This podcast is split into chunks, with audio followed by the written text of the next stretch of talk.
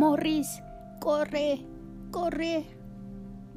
Morris corrió lo más rápido que pudo, hasta que la lengua le salió de la boca y tuvo que tirarse en el suelo casi ahogándose.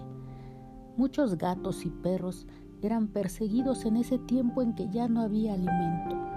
Los seres humanos de por sí salvajes ahora lo eran más. Cualquier cosa viviente era comestible. Beber su sangre calmaba la sed de una humanidad que se extinguía. Eran pocas las criaturas como Morris que aún quedaban en la tierra. Él vivía gracias a la protección de una mujer anciana.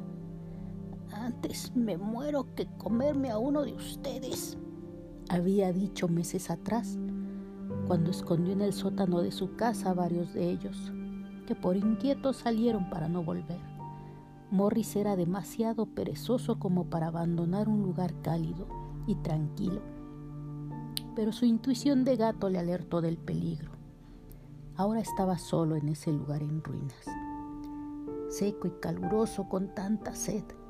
Se levantó lentamente y con cautela miró entre los escombros. Algo se movía. Era un hombre. Sabía que no debía acercarse, pero hubo un tiempo en que los hombres no fueron tan malos. Morris llegó hasta su cara. Se estaba muriendo. Nada que hacer. Alguien venía y se escondió lo más rápido que pudo. Era una niña con una bandeja de agua sucia. La acercó a la cara del hombre. Estaba muerto. Padre, prometiste esperarme. Morris la miró llorar y abrazarse al hombre. Salió lentamente de su escondite y pasó cerca de sus rodillas. Sintió miedo y ganas de correr cuando ella lo miró. La bandeja de agua estaba a un lado y no pudo controlar sus deseos de beber. La niña lo dejó hacerlo sin decir nada.